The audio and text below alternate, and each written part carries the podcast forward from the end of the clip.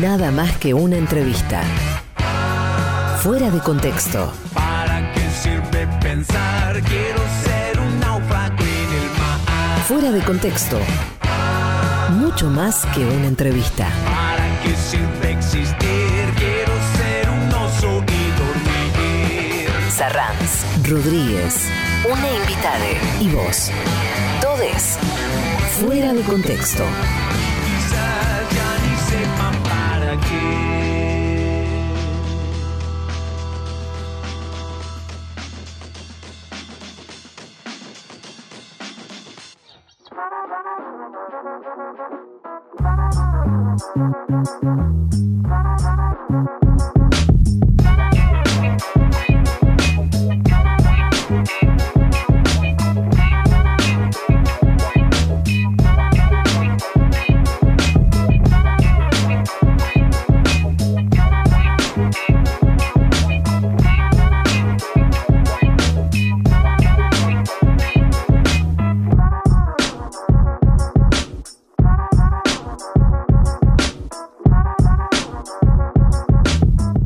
Tardes, un nuevo sábado en Fuera de Contexto en el Destape Radio. Ustedes saben que este, en este mes de marzo, mes de la memoria, en Fuera de Contexto nos hemos dedicado a entrevistados y entrevistadas que nos ayudan a pensar las políticas de memoria, verdad y justicia en los últimos años en la Argentina. Soy Emanuel Rodríguez, les doy la bienvenida a ustedes y también a mi compañero en esta aventura de todos los sábados, que también se repite los domingos de 14 a 16 en el Destape Radio, llega a Fuera de Contexto desde Verazategui, sin moverse de Verazategui, así como yo estoy saliendo desde Córdoba. Luis Sarranz, bienvenido. Muy buenas tardes, Emma. Buenas tardes para todos y para todas. Aquí estamos comenzando un nuevo programa en Fuera de Contexto en el Destape Radio.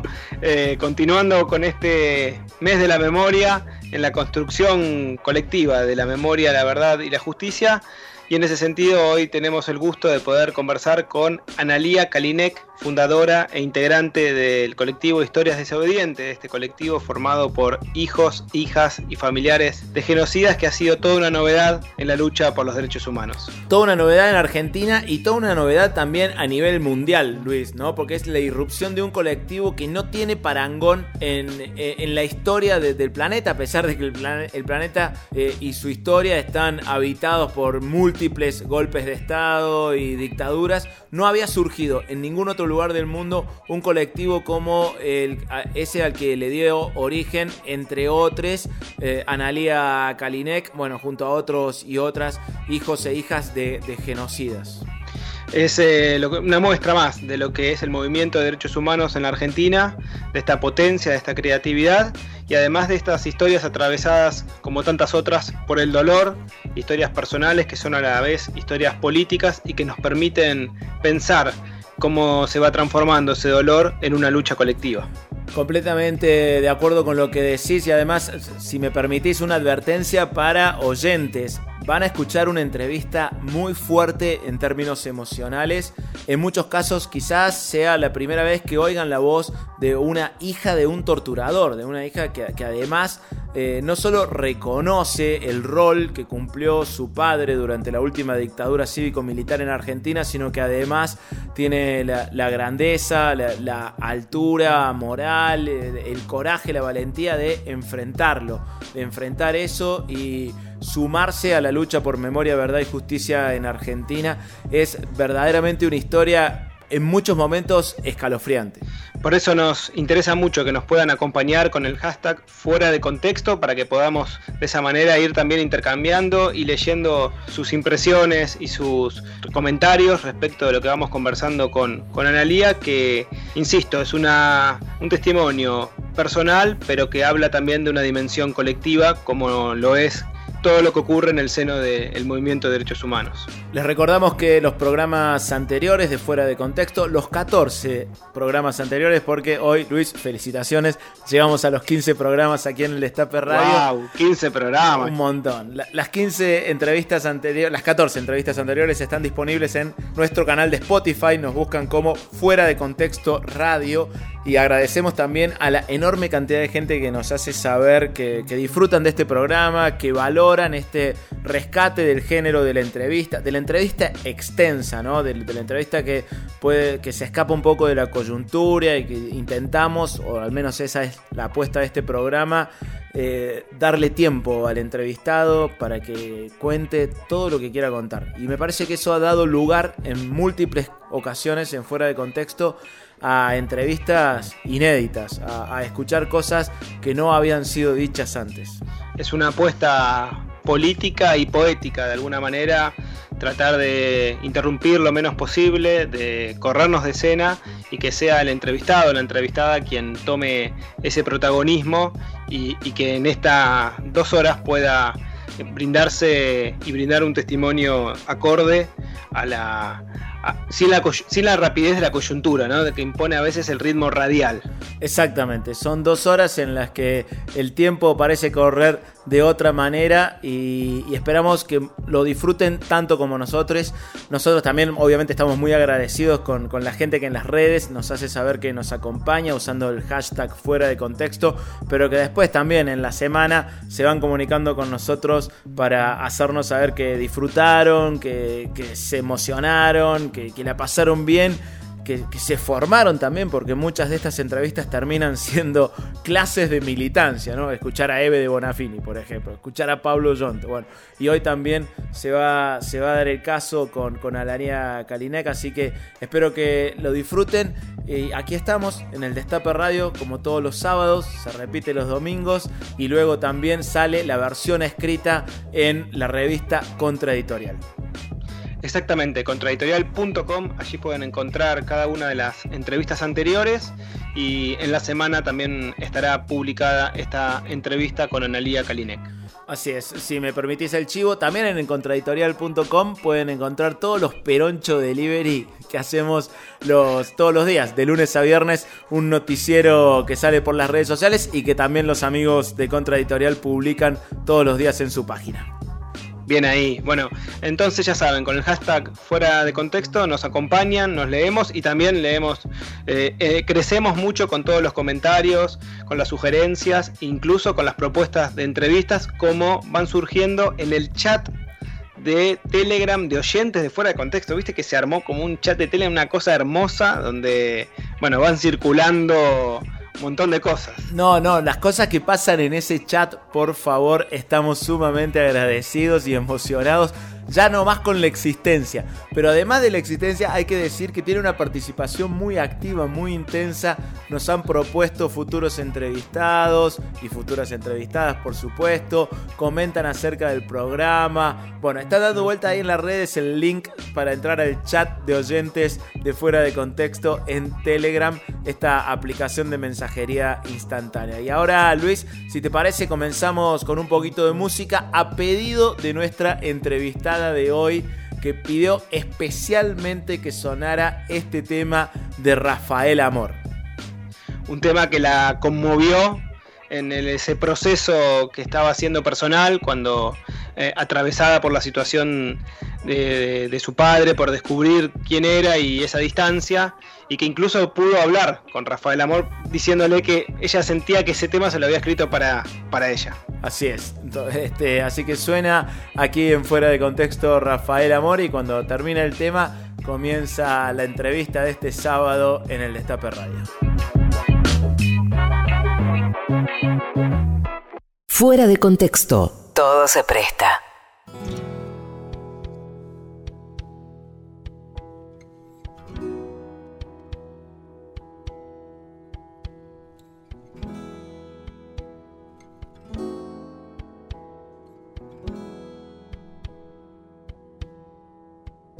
Han sitiado, corazón, y esperan tu renuncia los únicos vencidos, corazón, son los que no luchan.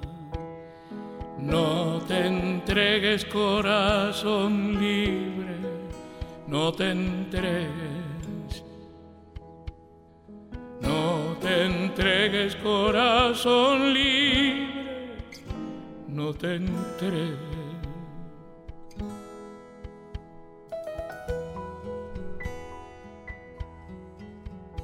No nos dejes, corazón, que maten la alegría. Remienda con un sueño, corazón, tus alas malheridas. No te entregues, corazón libre, no te entregues nunca. No te entregues, corazón libre, no te entregues. Y recuerda, corazón, la infancia sin frontera, tacto de la vida, corazón, carne de primavera. No te entregues, corazón libre, no te entregues.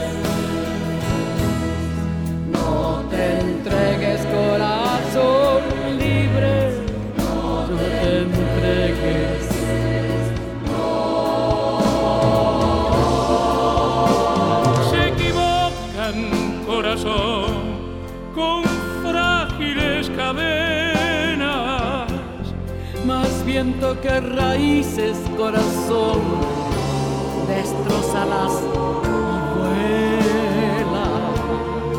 No te entregues, corazón libre, no te entregues jamás, nunca. No te entregues, corazón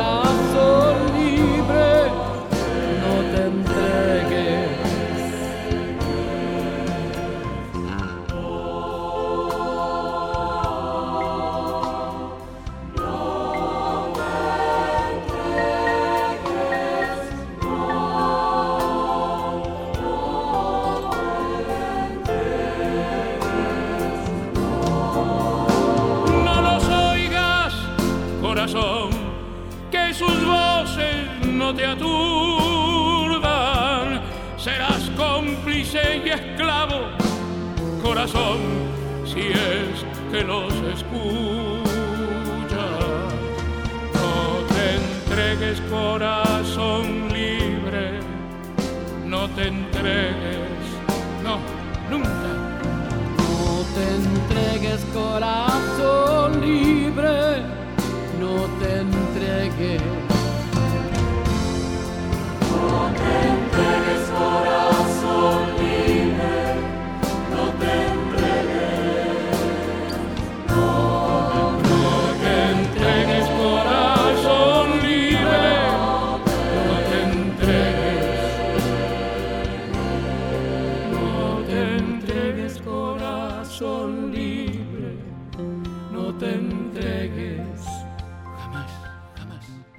Hola, eh, yo soy Juan, ah, de Argentina también, y también me siento muy privilegiado de poder este, ser uno de los pocos argentinos que puedo hacerle preguntas. Ay, y pero ahora voy a contestar yo quería,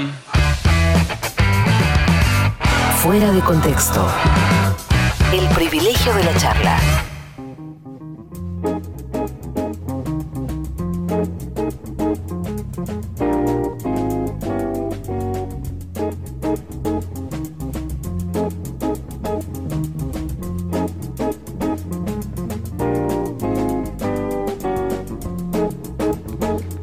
Llegó el momento de presentar entonces a nuestra entrevistada del día de hoy. Es Analía Kalinek, es psicóloga, docente, es eh, fundadora del colectivo Historias Desobedientes, este colectivo que irrumpió en la lucha de los derechos humanos con una novedad conformado por hijos e hijas de genocidas, en su caso hija de Eduardo Kalinek, condenado por crímenes de lesa humanidad durante la última dictadura, así que vamos a poder conversar con ellas a partir de, del aporte de este colectivo a la construcción de la memoria, la verdad y la justicia. Buenas tardes, Analía, mi nombre es Luis Arranz, un gusto y muchísimas gracias por participar en este Fuera de Contexto. Hola Luis, el gusto es mío. Hola Manuel. Hola, Analia, muchas gracias por este rato con el Destape Radio.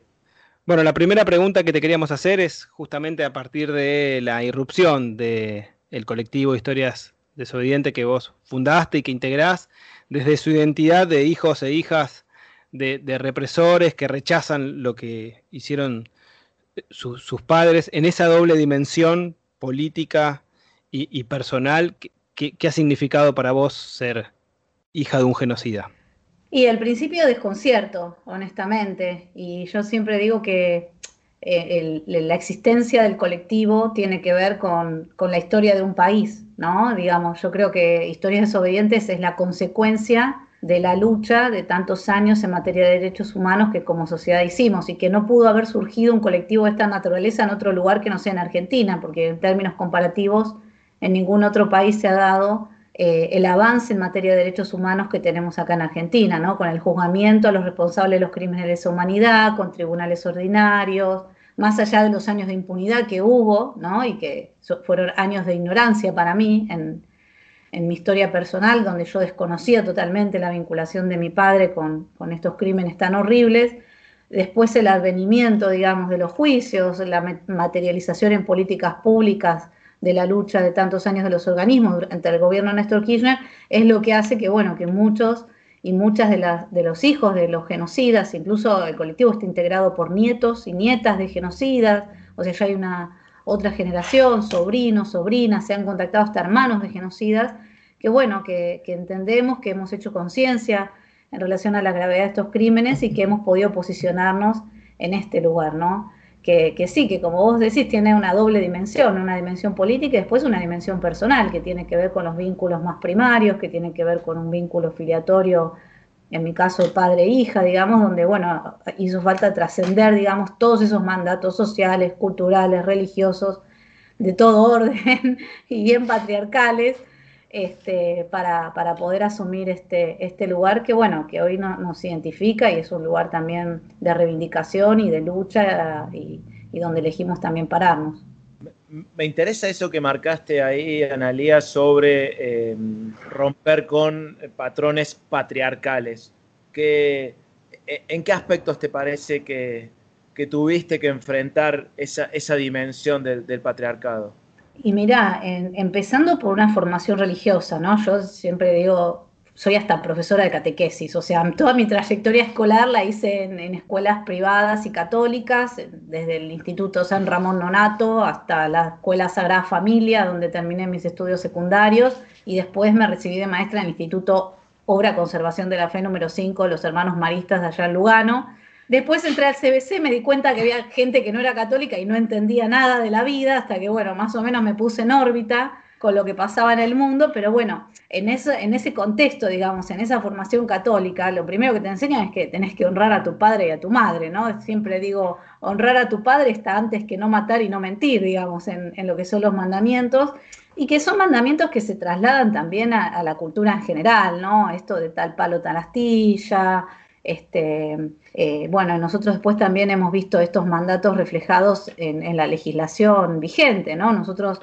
como agrupación, una de las primeras acciones políticas concretas que hicimos fue pedir que se modifique el Código Procesal Penal, porque el código prohíbe que un hijo pueda declarar o testificar en contra de su padre, ¿no?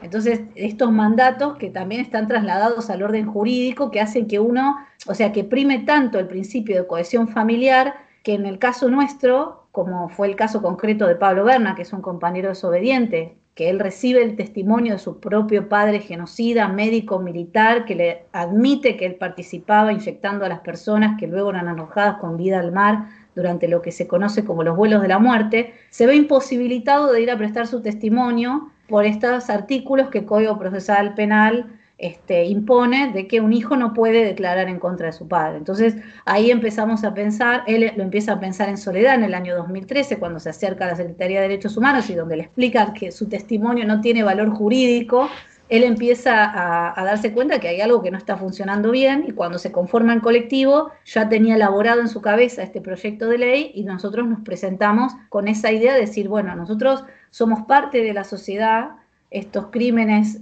que lesionan a la humanidad también nos lesionan a nosotros y nosotros como parte de la humanidad también queremos venir a hacer nuestro aporte, ya sea testimoniando, ya sea declarando, ya sea denunciando, este, con lo que nosotros también sabemos.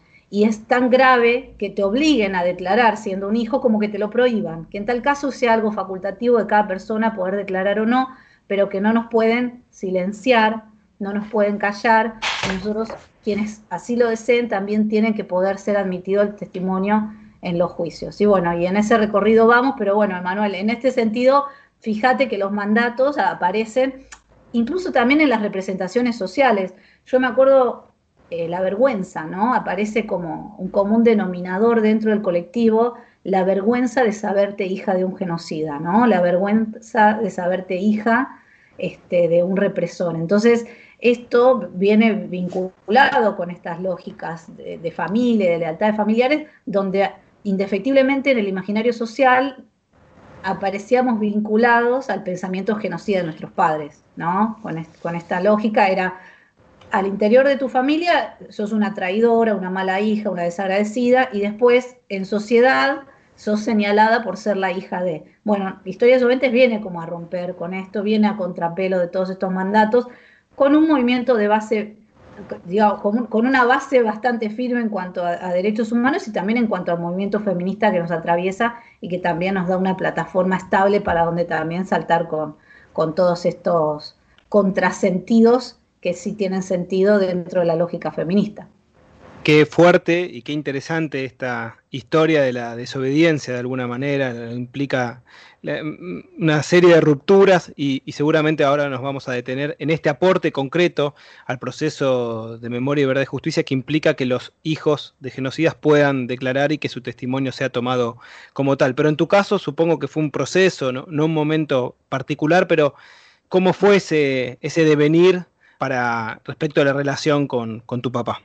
Bueno, largo y doloroso, si lo tengo que describir en pocas palabras. Yo, esto fue en, el año 2005, yo tenía 24, 25 años, hacía poquito me había casado y tenía mi primer hijo, que ahora tiene 17 y mide un metro ochenta, en ese momento tenía un anito y medio, y me llama por teléfono mi mamá y me dice, mira, no te asustes, pero papá está preso. 31 de agosto del 2005. Bueno, eso y no entender nada era lo mismo, ¿no? Como preso me dice, no, bueno, no te preocupes, son cuestiones políticas, ahora hay un gobierno zurdo, me dice mi mamá, y empieza a usar esa terminología que en mi casa no, no, era común. Bueno, me voy con mis hermanas llorando a Marcos Paz, a ver a mi papá, que pobrecito, lo habían puesto preso y que nadie entendía qué pasaba. Mi papá muy tranquilo nos dice, bueno, que es todo un error, que, que ya, ya va a salir, que esto son cuestiones políticas, pero que él no tiene nada de qué arrepentirse y que nosotros no tenemos que creer nada de lo que, de lo que se va a decir.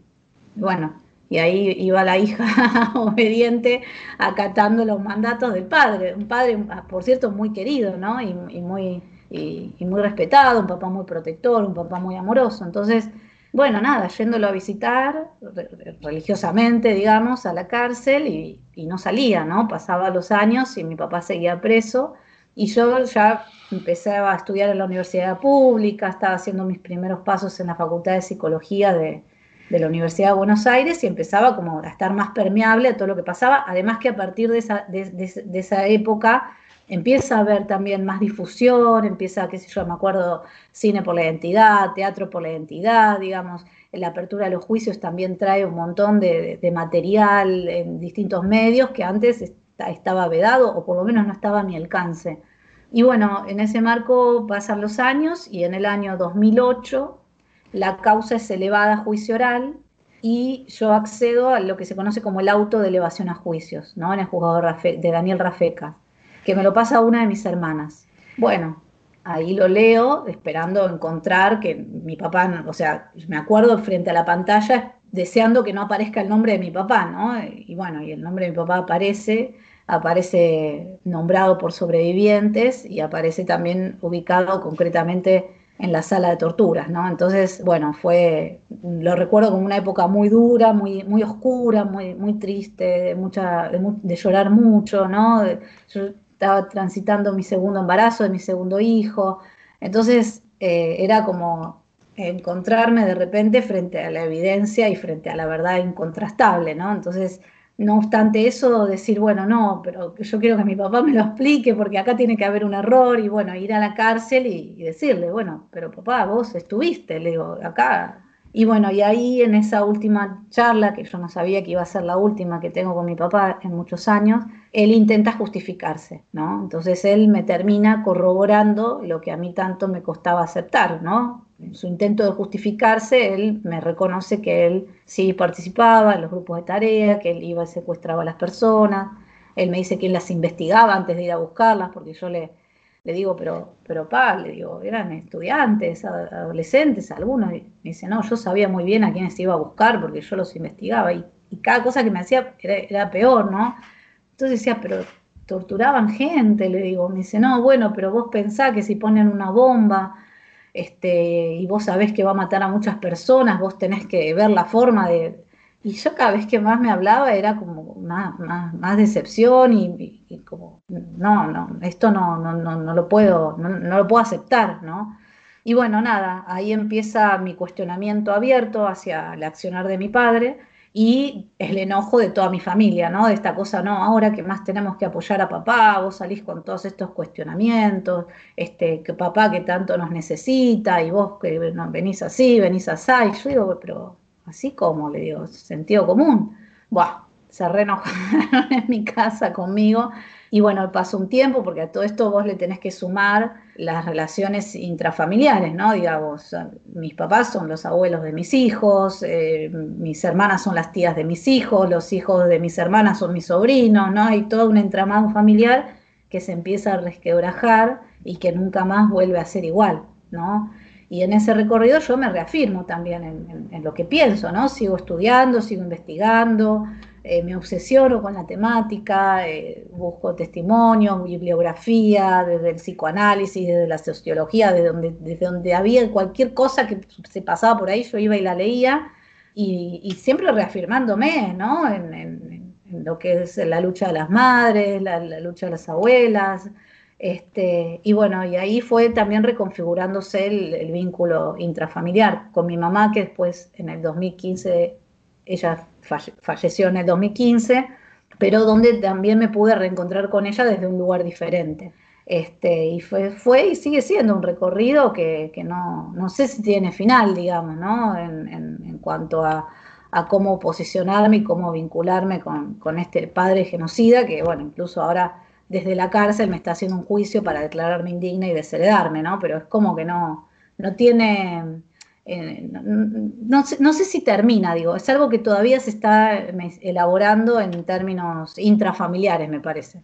Y en ese sentido, actualmente, ¿cómo, cómo es tu relación con, con, tus hermanas, que además forman parte de las fuerzas de seguridad? Claro, en realidad nosotras somos cuatro hermanas mujeres, las cuatro seguiditas nacimos en dictadura, o sea, tenemos, estamos dentro de la misma franja etaria, ¿no? La más grande que nace en el 77, yo en el 79, la que me sigue nace en el 80 y en el 82. O sea, esto lo cuento por, en términos anecdóticos, pero porque hace a un contexto en el que crecimos todas juntas, digamos, ¿no? Eh, y bueno, mis dos hermanas más chicas, las dos son personal civil de la Policía Federal. Con mi hermana más grande tengo relación, tenemos un vínculo que ha tenido también sus distanciamientos, pero a la fecha de hoy nos, nos, nos vinculamos afectivamente, digamos, incluso con, con mis sobrinos que ya son adultos jóvenes. Y con mis dos hermanas menores estamos eh, distanciadas y enemistadas, si se puede decir de una manera, porque ellas acompañan con su firma el escrito que mi papá presenta en el juzgado civil para que a mí se me declare indigna, que es una figura que contempla el Código Civil Comercial, y que yo no pueda heredar a mi mamá. O sea, ellas interpusieron junto con mi padre un escrito que básicamente dice que yo fui detectada por grupos activistas en la Facultad de Psicología y que por eso me convertí en una persona que desconocen y que por eso yo no soy digna de heredar a mi mamá, ¿no? Entre paréntesis también subyace esta idea de que mi mamá nunca trabajó, entonces es todo de mi papá, entonces bueno, eh, eso también aparece ahí dibujado. Pero bueno, donde también lo que aparece también de base, la lectura que uno puede hacer más llana, digamos, es bueno, hay que eliminar al que piensa diferente, ¿no? Analía no piensa como hay que pensar en esta familia, entonces la eliminamos de la familia, no forma más parte de, esa, de esta familia. Y bueno, y con eso también estoy lidiando, que uno lo piensa en términos de mi padre, digamos, ¿no? En cuanto a su formación, su edad, qué sé yo, el, anacronismo, digamos, en el cual quedó inmerso, que, y bueno, uno lo puede como tratar de entender, entre comillas, pero digo, una generación después, digamos, ahí es donde me parece que ahí está el eh, la luz de alarma, ¿no? Porque una generación después y que también están integrando las Fuerzas Armadas y de Seguridad y donde se alinean a esta lógica de pensamiento y donde tampoco la institución puede rever este, qué, qué, está pasando con las personas que integran esta camada, ¿no? Más considerando cuando Alberto asume, no sé si se acuerdan que él dice esa famosa frase de dar vuelta a la página, que generó también tanta controversia. Y yo lo pensaba, ¿no? En términos personales, en cuanto está bárbaro con dar vuelta a la página y que ya no queden dentro de estas instituciones gente que ha participado activamente en términos cronológicos en, en la dictadura, pero queda, digamos, toda la generación, los hijos de quienes han participado en, en la dictadura que siguen suscribiendo a estas lógicas, a lo mejor imposibilitados de tomar otras, ¿no? Digo, porque hay que romper con todas esas lógicas. Pero bueno, eso me parece que es una, una, una alarma importante como para considerar. ¿Y alguna vez pensaste, alguna vez reflexionaste sobre la posibilidad de, de cambiarte el apellido? Porque me parece también un gesto súper fuerte de tu parte que, que, te siga llamando Kalinek. Sí, bueno, ves, pero ahí, Emanuel, otra vez entramos en la lógica patriarcal, ¿no? Porque, a ver, son posicionamientos subjetivos. Acá está hay dos casos, hay dos antecedentes fuertes de eh, hijas de genocidas que se han cambiado el apellido. Uno fue temprano, allá por, no me acuerdo, por el año 2004, 2005, y después el caso más emblemático que es el de Mariana Dopaso, que ella se autorreferencia como ex hija de Miguel Echecolás. Y ella hace todo un recorrido personal y subjetivo donde se reconoce como ex hija, digamos, que no es hija del genocidio Echecolás es muy en, en, un posicionamiento muy genuino, muy sentido, muy trabajado. Pero mi posicionamiento está en las antípodas, digamos, de eso. En, mi posicionamiento es a la inversa, es decir, bueno, este, eh, me quieren desheredar, a mí me quieren correr, mi papá hasta me sugiere que me cambie el apellido, ¿entendés? En, en, el escrito que presenta el juzgado civil. Y yo digo, no, cambiátelo vos el apellido. O sea, si vos sos el que deshonró la familia, es mi apellido también. Y es como también una forma de decir, bueno, yo me hago cargo de esta historia, yo también me posiciono en este lugar de hija. Yo soy tu hija que te viene a cuestionar lo que estás haciendo. Correrme yo de ese lugar, para mí significaría un retroceso. O sea, yo, yo, quiero pararme en el lugar de hija, yo quiero seguir reconociéndome su hija y desde ese lugar hacer algo diferente y desde ese lugar que también es un lugar político que yo asumo, ¿no? Hija de un genocida. Por eso también nos referenciamos así en Historias Desobedientes, ¿no? Digamos, somos familiares de los genocidas, es el lugar que nos tocó, es el lugar que asumimos y de ese lugar de enunciación nosotros salimos con una voz política, con una voz pública y con una voz que no tiene también poco precedente, digamos, pero también es un posicionamiento político que nosotros asumimos. Es decir, bueno, somos los hijos de los genocidas y desobedecemos los mandatos que nos quieren imponer. ¿no? En esa lógica y en ese posicionamiento también personal y subjetivo es donde yo me posiciono. Nada más que una entrevista. Mucho más que una entrevista.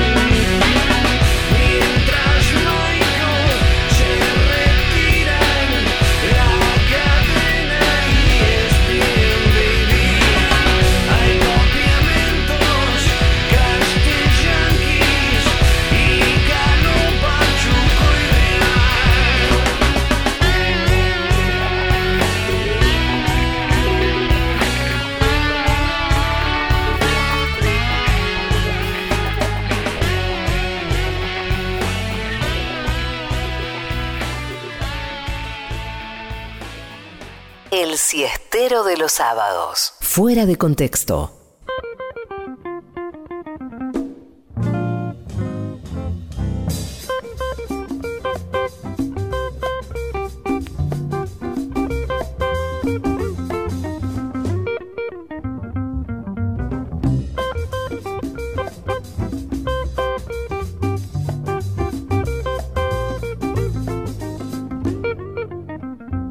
Seguimos en Fuera de Contexto en el Destape Radio. Muchísimas gracias a la gente que está usando el hashtag Fuera de Contexto. Cada vez más grande la comunidad, cada vez más grande el chat de oyentes en Telegram. Estamos más que felices con la cantidad y la calidad de oyentes que hemos ganado en estos 15 programas en el Destape Radio. Luis, ¿cómo, cómo, cómo la venís viviendo a, esta, a este asunto de que haya tanta gente escuchándonos? Uy, con mucho, mucho vértigo, con mucho entusiasmo también, leyendo cada uno de esos mensajes y bueno, intentando que eso fortalezca el intercambio, el ida y vuelta que propone el programa. Tenemos que agradecer porque además de, de los oyentes, quienes hacen posible fuera de contexto son compañeros y compañeras que, bueno, que nos dan una mano para sostener el proyecto de programa de pura entrevista aquí los sábados y con repetición los domingos en el Destape. En ese sentido tenemos que agradecer a los compañeros y compañeras de Ospica, la obra social del personal de la industria del cuero y afines, que pertenece a la Federación Argentina de Trabajadores de la Industria del Cuero y afines, y que además hay que agradecerles porque nos ayudan a hacer el programa, por supuesto, pero también por el enorme trabajo que están haciendo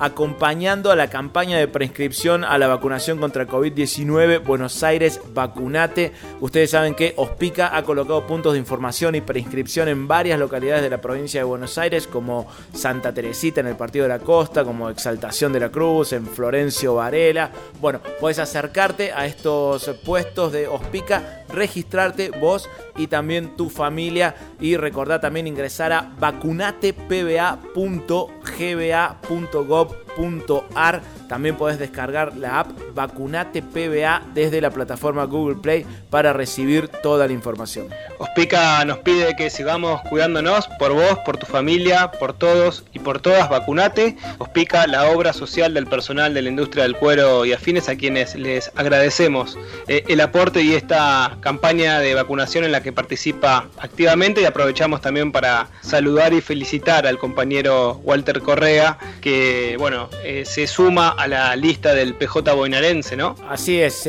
acaba de firmar, firmó esta semana para integrar la nueva conducción del PJ bonaerense, acompañando a Máximo Kirchner en la, en la conducción, por supuesto. Walter Correa va a ser, será consejero de la rama sindical en el Partido Justicialista. Felicitaciones y un brindis con, con Walter, por supuesto. Bueno, ¿cómo vas transitando la, la entrevista? Hay momentos de, de mucha intensidad y, y, a la vez eh, la sinceridad del testimonio me parece que es eh, muy contundente. Creo que hay, hay, una fuerza, hay una potencia en la autenticidad de, ese testimonio y que además es toda una novedad porque eh, convengamos en que tanto vos como yo somos contemporáneos a, a Analía. Nacimos más o menos en los mismos años, los, los tres nacimos en, dictadura. Y, y, qué diferentes han sido esas experiencias, qué diferentes las tres experiencias de vida. Y mirá el lugar en donde nos venimos a reunir, ¿no? Nos reunimos, si, si este 24 se pudiera marchar, nos reuniríamos ahí este es el lugar de la lucha por memoria, verdad y justicia, es el lugar en el que, en el que, reúne, que reúne experiencias de vida tan diferentes y al mismo tiempo por motivos por, por los que vamos ahí conversando y que nos vamos sorprendiendo con muchos puntos en común. Totalmente, es, eh, tiene tal dimensión la lucha por los derechos humanos en Argentina contra el genocidio que a diferencia de cualquier otro lugar en el mundo, hasta los propios hijos e hijas repudian a sus padres genocidas, ¿no? Mm. Y, y, también reconocer, como, como contaba Analia, la, la potencia de, de, la lucha social, ¿no? Porque están los organismos, por supuesto, pero también hay un pueblo, hay un pueblo muy activo en esta lucha por memoria, verdad y justicia, que se movilizó masivamente ante este intento del 2 por 1 que termina siendo esa marcha el escenario donde, como contaba Analia, eh, se, juntan los hijos e hijas de genocidas, ¿no? Te termina siendo un escenario de reunión, un escenario en el que habilita esto absolutamente nuevo para Argentina y para el resto del mundo, que es un colectivo de hijos e hijas de genocidas luchando por la memoria, la verdad y la justicia. En unos minutitos vamos a continuar entonces la conversación, la entrevista con Analía Kalinek. Recuerden que nos acompañan e intercambiamos mensajes a través del hashtag fuera de contexto. Vos también, Pazman. Vos también la tenés adentro. Fuera de contexto. El golazo del sábado.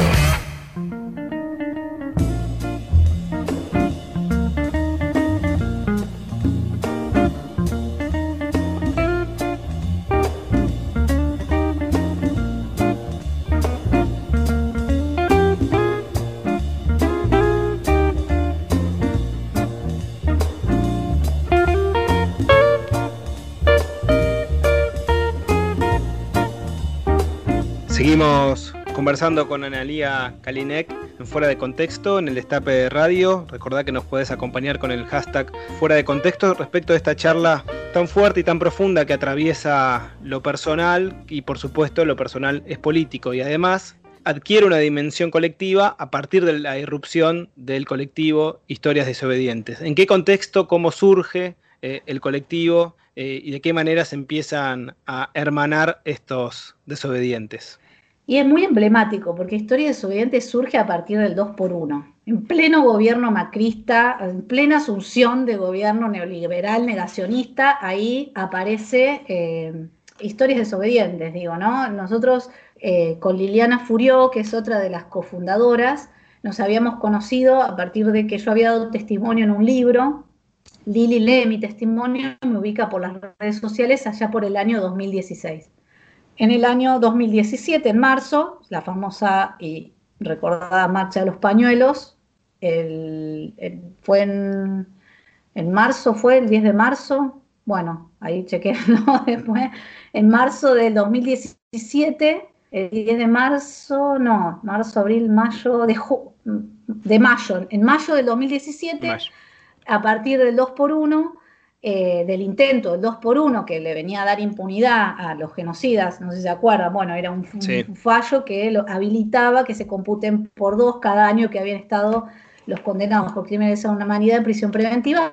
Bueno, era un fallo que en, en, el caso de mi padre habilitaba que ya se dé por cumplida su sentencia a cadena perpetua y que pueda salir, cuando ya no llevaba ni 10 años preso. Bueno, esto generó obviamente toda la reacción de todos los organismos de derechos humanos y de toda la sociedad en general, porque fue este, impresionante la convocatoria que hubo, y en esa marcha vamos con Lili juntas a eh, la plaza. Al otro día sale la nota de Mariana Dopaso, titulada Marché contra mi padre genocida, que la recordarán en la revista Anfibia, uh -huh. y yo la, la, llamo por teléfono a Lili y le digo, Lili, somos tres, le digo, hay, hay que ir a buscar a esta chica, le digo, lee la nota, le digo, es, le, le pasa igual que a nosotras. Este, aparece el tema de la vergüenza, aparece el tema del, del repudio, digamos, a, hacia el padre genocida, este, aparece, bueno, esta cosa del cambio de apellido también como un hecho político este, importante y, trascendental. Y bueno, está la repercusión mediática que tiene la nota de Mariana, que empiezan las redes a ver un montón de comentarios de otros hijos, de otras hijas, incluso de nietos y nietas de genocidas. ¿Qué hacemos con Lili? Lo empezamos a cliquear a cada uno de estos que encontrábamos y le empezamos a mandar mensaje por privado. Así el 25 de mayo, o sea, dos semanas después ya éramos seis que nos encontramos éramos cinco hijas y un hijo de genocida y ahí fundamos lo que hoy se conoce como historias desobedientes. Armamos la página en Facebook, este, eh, un, algunos medios empiezan a, a, registrar este encuentro y sale publicado en algunos diarios y al otro día nos levantamos y teníamos más de 10.000 seguidores en Facebook. ¿no? Y entre toda la catarata de mensajes que empezamos a recibir, empezaron a contactarse otros hijos, ahí se contacta Pablo Berna, Viviana Reibaldi, bueno, otros referentes importantes que tiene el, movimiento, y bueno, y como primera acción política, además de referenciarnos como historias desobedientes, en ese momento éramos hijas e hijos de genocidas por la memoria, la verdad y la justicia, que también utilizamos la palabra genocida, digamos, ahí tuvimos un debate entre represor y genocida, en plena represión macrista a los jubilados y a los docentes, nosotros ubicábamos que represores seguía habiendo en este momento, pero bueno, genocida era también, tenía toda una connotación política, ideológica, entonces eh, decidimos poner ese término en la bandera y como primera acción política decidimos marchar al próximo 3 de junio, que era el, y bueno, entendiendo también el atravesamiento que, del cual nosotros veníamos con lógicas exacerbadamente patriarcales al interior de nuestras familias. Y ya para el 18 de junio pactamos una segunda reunión, ya era, éramos más de 30, y ponemos como fecha un domingo y, no nos dimos cuenta que era el Día del Padre. Esto creo que te lo comenté en algún momento. Armamos un grupo de WhatsApp y le pusimos ahí como, bueno, el domingo 10 de junio, bárbaro, todo bien, sí, dale un domingo, qué sé yo, y alguien dice, che, es el Día del Padre. padre. Y bueno, y a partir de ahí empezó a crecer Historia Desobediente, nos empezamos a organizar, a armar un estatuto, modo de funcionamiento interno y cómo nos organizamos y qué sé yo, qué, sé cuánto. Y empezamos a tener los primeros contactos de familiares de genocidas de Chile se empieza a acercar, primero se acerca Pepe, después se acerca Vito, que este, Pepe la conocía, qué sé yo, y empiezan a formar parte de historias desobedientes familiares de genocidas de Chile, con la historia particular de Chile, ¿no? con algunos padres impunes, algunos muy pocos condenados. Hoy Historias Desobedientes Chile ya es una organización autónoma con su propia eh, lógica y ya se ha fundado incluso una Historias Desobedientes Brasil con familiares de genocidas de Brasil. Qué, fuerte. ¿Y cómo es la, relación con los grupos de historias desobedientes con, los otros países? ¿Qué, tipo de experiencias comparten? Y tenemos una historia desobedientes internacional, que es un grupo donde nos, nos, juntamos una vez al mes y donde, bueno, empezamos como a socializar estos modos de funcionamiento, ¿no? Bueno, a ver cómo hicimos en Argentina para organizarnos, que somos como la institución mamá, digamos, ¿no? Porque surge de acá de, Argentina. Entonces, bueno, a partir de ahí se, fue, se desprende Historia de Chile, pero que va teniendo lógicas distintas en función de la historia de Chile, en función de, de, cómo ellos van teniendo otras inquietudes y otros contextos sociales que también ameritan otras intervenciones y modos de participación. Ahora cuando se acercan los primeros desobedientes de Brasil, también hicimos un conversatorio con los compañeros de Brasil, con traductores que hablaban en portugués, que hablaban en español. Bueno, muy enriquecedor. Ahora estamos incluso organizando eh, encuentros de formación interna para nosotros y para socializarnos entre nosotros cómo fueron los procesos eh, de, dictadura en Latinoamérica y cómo lo vivieron ellos como familiares de genocidas en Chile, cómo lo viven en Brasil y cómo fue el proceso también acá en Argentina, como socializando eso. Pero aparecen siempre estos comunes denominadores, ¿no? De la vergüenza, de las culpas heredadas, ¿no? Que, que también siempre decimos que nosotros no tenemos la culpa de lo que hicieron nuestros padres, pero el inconsciente parece que no lo quiere entender nunca y aparece siempre ahí dando vueltas, ¿no? Como tema de terapia. Este, pero bueno, es, muy enriquecedor y, muy potente lo, que está pasando. Sabes que eh, hace poco cuando entrevistamos a Eve de Bonafini en Fuera de Contexto, ella nos contaba sobre la, la imposibilidad de extrapolar la experiencia de Madre de Plaza de Mayo a otros países y que, que le tuvo que explicar, por ejemplo, a Hugo Chávez que era imposible armar un Madres eh, en Venezuela y que era imposible eh, armar un Madres en América Latina. Que había una particularidad de, la experiencia argentina que, tenía que ver bueno, con, la existencia de archivos, con la lucha de las madres durante tantos años, que hacía imposible que fuera replicable en otros países. Sí, tiene lógica. O sea, yo creo que las madres, bueno, son modelos, o sea, y ya son una institución de más de 40 años y bueno, ya hace que ya sea irreproducible, ¿no? En, ese sentido, eh, en cuanto a la fortaleza y a la historia que han tenido, ¿no? En esta, en esta sociedad. El otro día yo lo escuchaba a Pablo Jonto en la entrevista que ustedes le hicieron, ¿no? Que, que él ahora está terminando los alegatos en esta semana en el juicio contra ofensiva montonera y digo, hay una naturaleza especial en, la idiosincrasia argentina. Digo, acá la dictadura duró menos años, ¿no? Esto lo decía Pablo, no estoy diciendo nada, nada original. Pero hay, hay una naturaleza distinta en, cómo nos configuramos como sociedad, en cómo salimos a la calle, en cómo reivindicamos a lo mejor nuestras luchas, que hace que, bueno, que acá la dictadura haya durado menos, que la lucha, que hayamos tenido juicio a las juntas tempranamente, que durante los años de impunidad nunca haya claudicado, digamos, también esa lucha y que bueno, hoy podamos tener a, nuestras madres y a nuestras abuelas como orgullo, digamos, nacional y donde también es, esa lucha, bueno, ha dado un montón de otros frutos en cuanto al esclarecimiento de la verdad, en cuanto a la restitución de los nietos apropiados, en cuanto al, equipo argentino de antropología forense, digo, un montón de, instituciones y de, cosas materiales, digamos, que se han logrado. Yo creo que Historias Desobedientes se inscribe, digamos, en ese recorrido, ¿no? es como un eslabón más, digamos, en cuanto a, la, a, las conquistas que como sociedad hemos hecho, como, un emergente social que no pudo haber surgido en otro lugar que no sea, que no sea acá. Y que distingue sin duda a nuestro país, digamos, en esta lucha por los derechos humanos, porque también esta es una novedad que los propios hijos de, los genocidas y de los represores estén abdicando de, eh, sus padres y, surgiendo colectivamente. En ese sentido, hace unos minutos nos contabas esta imposibilidad que nuestra legislación tiene respecto a que los familiares directos declaren en contra de, su propia familia. ¿En qué situación está eso? Ustedes, bueno, trabajaron, contaban a través del proyecto de Pablo eh, Berna, en, una propuesta para, y en una modificación para que sí se puedan tomar sus declaraciones en los juicios de lesa humanidad. Bueno, sí, ese proyecto fue presentado en noviembre del 2017, eh, caducó, digamos, el tiempo para que sea girado a comisiones, qué sé yo, y se volvió a presentar.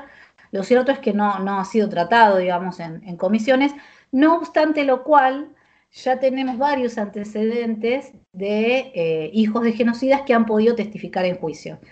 En otros contextos, por ejemplo, Pablo Berna es un antecedente emblemático porque en el juicio contra ofensiva montonera él prestó su declaración. ¿Cuál es la circunstancia? Que el padre no era uno de los imputados en ese juicio. Entonces, aún habiéndose, hubo oposición de uno de los tres jueces, los otros dos lo admitieron, pero este juez alegaba ese artículo. Claro lo que sucedió es que como el padre no era uno de los imputados en el juicio, no había elementos como para negarle la declaración, entonces Pablo fue, declaró y en su declaración obviamente lo imputó al padre. Ahora vamos a ver en la sentencia, cuando, cuando lo, que, lo que el juicio se resuelva, si va a recoger el guante de alguna manera este, y, va, a generar alguna consecuencia esta declaración de Pablo, pero ya por sí como acto político marca un precedente Después hay otros también que han declarado en juicio con la salvedad de que los padres o los familiares ya estaban fallecidos. Entonces prestaron su testimonio, y hay otros que están programados. Y después hay otra acción política muy potente que hemos hecho como colectivo y que también tiene que ver con poder declarar, que fue en febrero del 2020, unos minutos antes de que haya, la, de que haya pandemia, le otorgaron las salidas transitorias a mi papá le otorgaron las salidas transitorias a mi papá y esto generó un, malestar y un movimiento muy fuerte dentro de los organismos de derechos humanos, incluso dentro de la querella, que deriva en una audiencia que se celebra el 19 de febrero del 2020. Me acuerdo porque justo era el cumpleaños de mi hijo, no por otra cosa.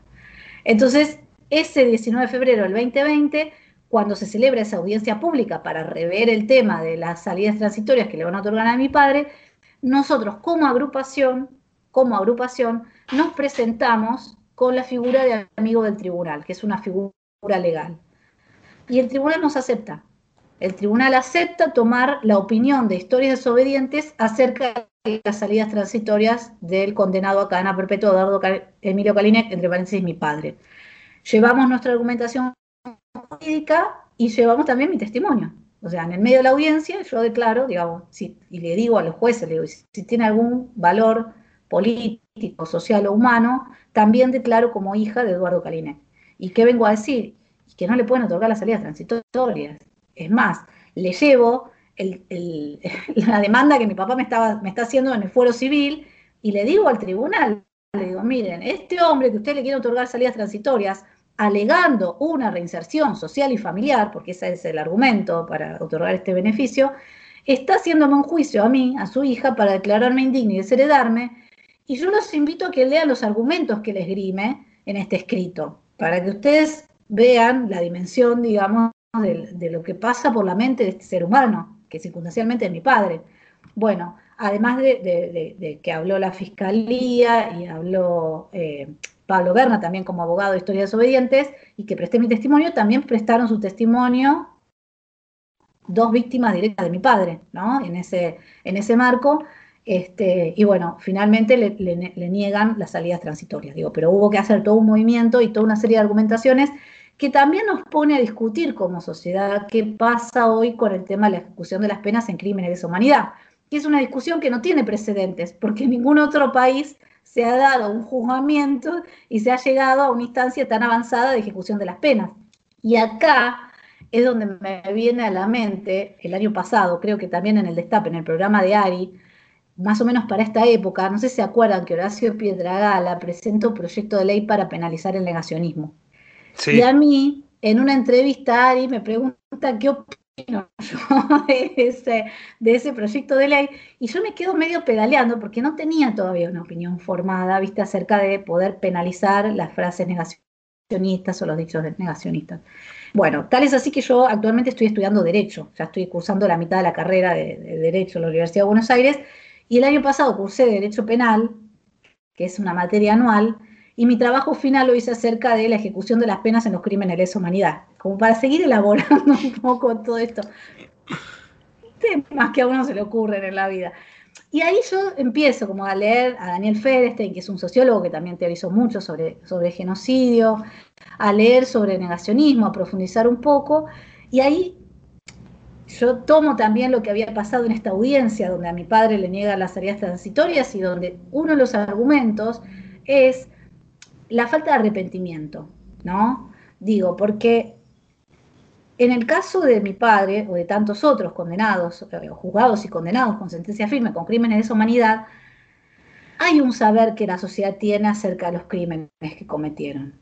Entonces, la negación de esos crímenes, que Daniel Fereste la incorpora como parte del, de, del, genocidio, digamos. El genocidio implica negar el genocidio. La práctica genocida y las consecuencias sociales que después trae el genocidio como práctica social, dentro de, la matriz teórica que elabora Daniel Fereste, incluye que después se nieguen esos crímenes, ¿no? No solamente te desaparezco, te mato, te robo tu, tus hijos, qué sé yo, sino que después lo niego que hago todo eso. Entonces, en en ese sentido, me parece que sí hay un reproche que se puede hacer jurídico frente a una persona que ha cometido crímenes, que todos sabemos que están probados, que están sentenciados con sentencia firme y que sigue sin aportar datos sensibles que podrían ayudar a, restituir a, a, los bebés apropiados o incluso a saber qué pasó con los 30.000 y las 30.000 compañeras que todavía estamos buscando, que no sabemos su destino. Entonces, me parece que ahí hay algo para pensar y para argumentar en torno a estas personas que han generado un daño terrible, que están cumpliendo condena por eso, pero que el daño no caducó y que lo siguen generando y siguen eligiendo guardar silencio con todas las consecuencias que eso, que eso trae. Entonces, bueno, por ese lado vengo elaborando algunas ideas. Mencionabas esa audiencia en la que el colectivo se presentó como amicus curiae. Tu declaración, eh, bueno, llegó a la, a la tapa de, algunos diarios como página 12 por una frase particularmente impactante. Dijiste, si mi padre hoy tuviese una picana, no dudaría en suministrarme corriente eléctrica. Bueno, imagino que eh, el proceso emocional e intelectual como para llegar a, a una conclusión de ese a, a, tamaña conclusión y además a hacerla pública habrá sido más que intenso. ¿Cómo, cómo recordás esa jornada y cómo fue el impacto eh, en, en, tu vida después de hacer pública una declaración como esa? Sí, en realidad yo fui ese día, que ya te digo, era el día del cumpleaños de mi hijo, a esa audiencia, sin saber si yo iba a poder hablar, porque era la primera vez que iba a una audiencia, era la primera vez que iba como amigos del tribunal, y bueno, y cuando se da la, la, la, circunstancia o la oportunidad de que yo también pueda hablar, eh, yo no tenía nada redactado, nada elaborado, o sea, sabíamos que iba a hablar Pablo, Pablo llevaba sus escritos, lo, lo, que habíamos teorizado para, este, para argumentar desde el punto de vista jurídico, pero bueno, yo también advertía que tenía un valor eh, importante que yo pueda decir algo en cuanto a mi condición de hija, ¿no? Entonces, eh, en ese marco, en, en una locución cortita, no, no, duró ni 10 minutos, digamos, lo que yo dije, pero donde yo esta frase la, este, la pronuncio en el marco de esta argumentación que yo les contaba antes, digo, en el marco de decir, yo digo esto porque tengo pruebas y la prueba es el juicio que él ahora me está haciendo para declararme indigna, donde básicamente subyace esta idea de que hay que eliminar al que piensa diferente, ¿no? Entonces, en ese marco yo no tengo dudas de que si estuviésemos en una dictadura, que si mi padre tuviese una picana, digamos, él ya me ubicó del lado del enemigo, ¿no? Él, él redacta, escribe y firma que yo fui detectada por grupos activistas en la Facultad de Psicología y ya está probado lo que él hacía con los grupos activistas y con las personas que militaban en ese marco. Entonces, en esa, en esa disociación que, que yo a veces intento hacer de mi padre, de lo que es mi padre y lo que es el genocida, a mí no me quedan dudas ya de que es la misma persona, digamos, y por otro lado de que él lo piensa de esa manera, ¿no? o sea, porque además lo está declarando él en un escrito que presenta en un juzgado civil, ¿no? no Entonces, no, no, no lo, lo, digo, lo dije en el marco de una argumentación donde yo llevaba los fundamentos y las pruebas que avalan lo que yo estoy pensando, ¿no? Fuera de contexto. Mucho más que una entrevista.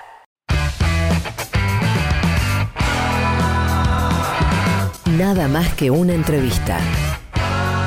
Fuera de contexto. ¿Para qué sirve pensar? Quiero ser un náufrago en el mar. Fuera de contexto. Mucho más que una entrevista. ¿Para qué sirve existir? Quiero ser un oso y dormir. Sarranz, Rodríguez, una invitada y vos. Todes. Fuera de contexto. Quizás ya ni sepan para qué.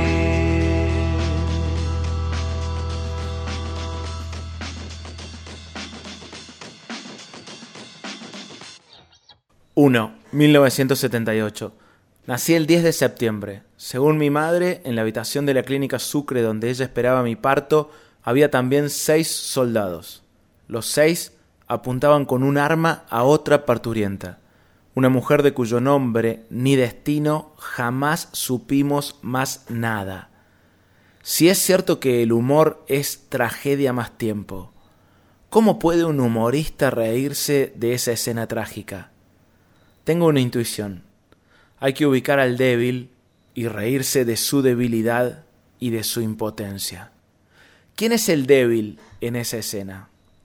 El Estado. Los seis soldados que necesitaban de seis armas para controlar, reprimir, contener el poder de una mujer a punto de parir. ¿Qué clase de persona apunta con un arma a una parturienta? Hay que reírse de ellos, de su ridícula pretensión criminal. El humor no repara el horror, pero algo de eso hay. 2. 2014. En una función de Montonerísima, Vicky Grigera nos hace reír de su orfandad, de cómo es ser hija de desaparecidos. Al principio las risas son incómodas. Nos vamos dando cuenta de algo, es la primera vez en casi cuatro décadas, la primera vez de nuestras vidas, en que nos reímos de los hijos de los desaparecidos. La incomodidad da paso a otras sensaciones. Nos reímos para celebrar que Vicky está viva, que a esa batalla la ganó y que nos hace parte de esa victoria. Quien recibe un nombre recibe un destino. Victoria. El humor no gana guerras, pero algo de eso hay. Este es un fragmento del texto Algo de eso hay, que forma parte del libro No nos han vencido, que acaba de ser publicado por Marea Editorial y que es una compilación de Luis Sarranz.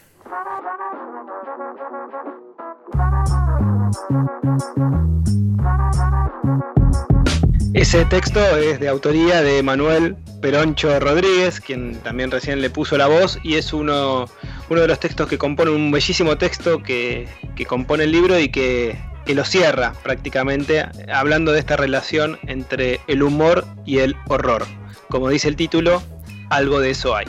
Sí, ojalá se acerquen a, este libro maravilloso, no lo digo por mi texto, por supuesto, me parece que hay colaboraciones que son realmente imperdibles para seguir pensando la actualidad de la lucha por memoria, verdad y justicia en Argentina, una lucha que es ejemplo en todo el mundo. A 45 años del golpe sale este libro con textos de Eve de Bonafini, de Eugenio Raúl Zaffaroni, de Marcelo Figueras, hombre de Radio El Destape, por supuesto, que está todos los viernes con Big Bang, con un texto de Ariel y Jalad también que está de lunes a viernes a la mañana con Habrá Consecuencias. Hay textos de Cristina Camaño también. La verdad que eh, el staff que lograste reunir para este libro es de lujo. Es, es, es un gabinete presidencial casi. Yo lo pensé como la gente que me hubiese gustado leer y tuve la, la, suerte de que fueron aceptando con muchísima gentileza y predisposición. Y sabes, Emma, que lo vamos a estar presentando este lunes de manera virtual porque, porque por la pandemia nos cuidamos. Lo vamos a presentar en las redes de Marea, eh, vía Facebook Live y YouTube.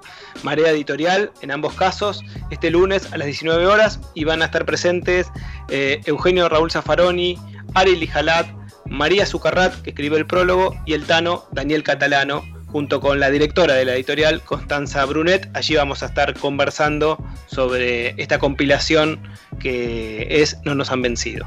Bien, van a seguir las presentaciones, me imagino, creo que ya estamos preparando una para acá, para la Casa Patria Córdoba, ¿no? Sí, la idea es hacer tantas presentaciones como vayan surgiendo, así que también abrimos eh, de, de esta manera para quienes tengan interés, porque concebimos el libro como una herramienta de militancia más que ninguna otra cosa. Repetime por favor los datos entonces para esta primera presentación, cómo tengo que hacer para verla. Va a ser vía YouTube o Facebook buscando Marea Editorial el lunes, este lunes 22 a las 19 horas. Allí lo vamos a estar haciendo la primera presentación de No nos han vencido. Muy bien, esto es pasado mañana si están escuchando el programa hoy sábado o mañana si están escuchando la repetición de los domingos que salimos después del programa de Amado Vudú. No nos han vencido a 45 años del golpe librazo de Marea Editorial compilado por Luis Arranz y con textos de este, militantes y luchadores de los derechos humanos en Argentina. No te puedes perder esta, esta producción. Ah, también en el sitio de Marea se puede comprar el libro, ¿no? Sí, se puede comprar allí con envío a todo el país, mareaeditorial.com.ar y además en las librerías de cada uno de los lugares de este país. Bien, te aseguro que a ese libro no le van a hacer lo que le hicieron al, libro de, la reposera analfabeta, que viste que lo pusieron en un mueble en el que están exhibidos fotos de ladrones de libros, en una librería. Tuvieron un gesto muy hermoso, pusieron varios ejemplares del libro de Mauricio Macri, primer tiempo, en un mueble con fotos de ladrones de libros. Este, y es no, no, no, y, Pablo Abeluto no se da cuenta de esto y publica la foto de la librería como enorgulleciéndose de que el libro que en parte él escribió junto a Hernán Iglesias Sila, por supuesto, ya está exhibido en librerías. O sea que es una, una como una, una mamusca de chistes hermosos en el que ellos tampoco se dieron mucha cuenta de lo que estaban haciendo. Pero felicitaciones al librero que lo hizo, por cierto, felicitaciones, porque fue toda, toda una toma de posición que ni siquiera fue percatada por los autores del libro. Nuestros respetos y nuestro abrazo a ese librero que logró ubicar el libro donde merecía. Absolutamente. Seguimos en Fuera de Contexto, estamos conversando con Analía Kalinek, una de las fundadoras del colectivo Historias Desobedientes, que por cierto también han publicado dos libros que se consiguen en las librerías. Así que si todos están de acuerdo, seguimos con la entrevista. logramos lograr ese logro. Fuera de contexto. Un programa muy logrado.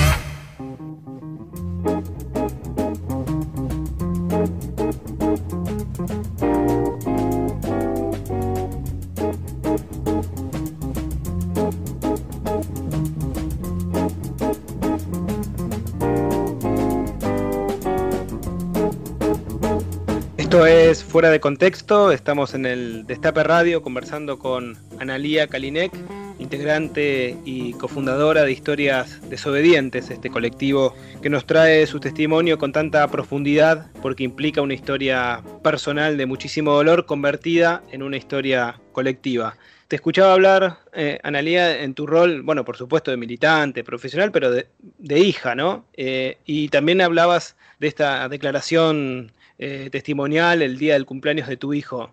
Y, este proceso de tus hijos de, ser niños a, ahora, en el transcurso del tiempo, el crecimiento, ¿cómo se le cuenta a, a, los niños que se van convirtiendo en adolescentes, en adultos, que su abuelo es un genocida? Bueno, sí, es un tema que nos convoca mucho en el colectivo cuando se acercan a veces compañeros o compañeras nuevas eh, y, tienen hijos o a veces hijos adultos también, ¿no? Porque aparece todo el tiempo el, vínculo de afecto también que muchas veces circula al interior de la familia. La familia de los genocidas son familias también, digamos, y donde circulan también eh, vínculos de afecto. En mi caso personal, es como que yo fui transitando eh, todo mi recorrido, mi proceso de la mano de ellos, o sea, íbamos juntos a visitarlo a Marcos Paz, eh, después eh, cuando se produce el distanciamiento eh, me han visto llorar, ellos también han, el, más chico no, no, lo conoció directamente, no tuvo vínculo con el abuelo, pero el que es más grande, digamos, ha llegado a convivir con él, ha tenido un vínculo de afecto y, ha, y, y lo ha extrañado, digamos, en su, en su temprana infancia a este abuelo que de repente dejó de ver, ¿no?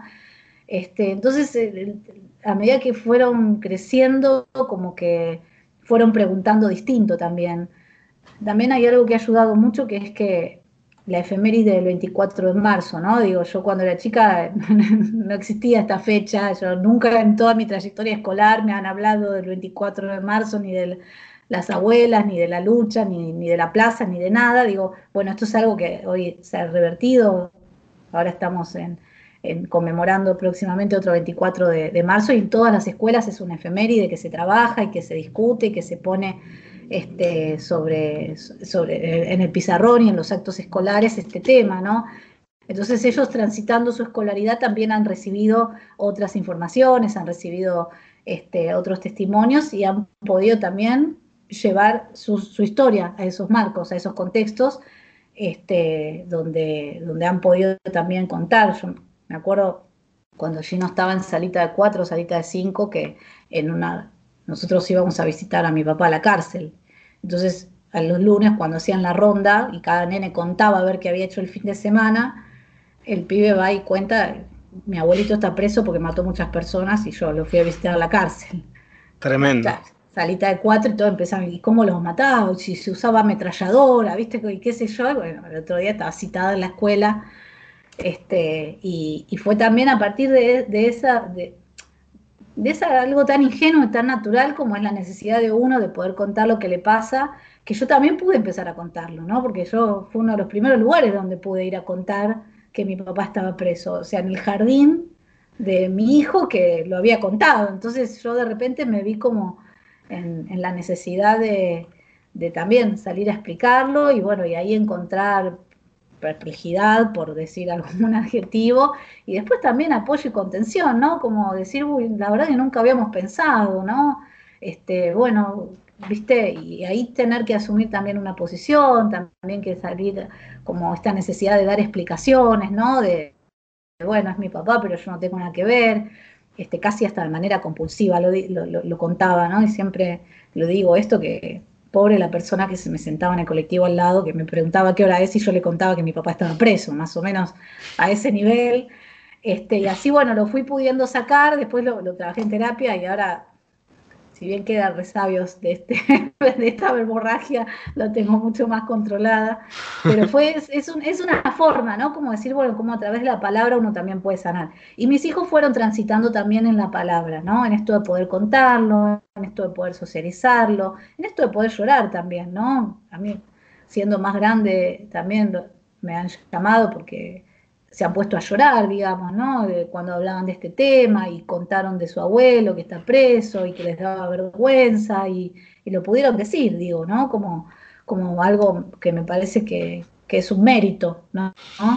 En, en, un contexto escolar, en un contexto áulico, poder, poder hablar estas cosas y poder transitarlo. Y a medida que fueron preguntando, fueron, fueron creciendo, fueron preguntando diferente y siempre fueron encontrando la respuesta que, que había, que era desde, el, el, mira, no sé, pero me parece tal cosa, hasta no, mira, hay una sentencia, pasa tal cosa, este, y, y ellos también van haciendo su, sus propias elaboraciones y, y, harán también sus propias conclusiones. María, te, te, te, llevo de nuevo a, a la cuestión del, del, colectivo de historias desobedientes. ¿Tuvieron la posibilidad de reunirse con, con madres, con abuelas, con, con hijos? ¿Cómo, ¿Cómo, fueron esos encuentros?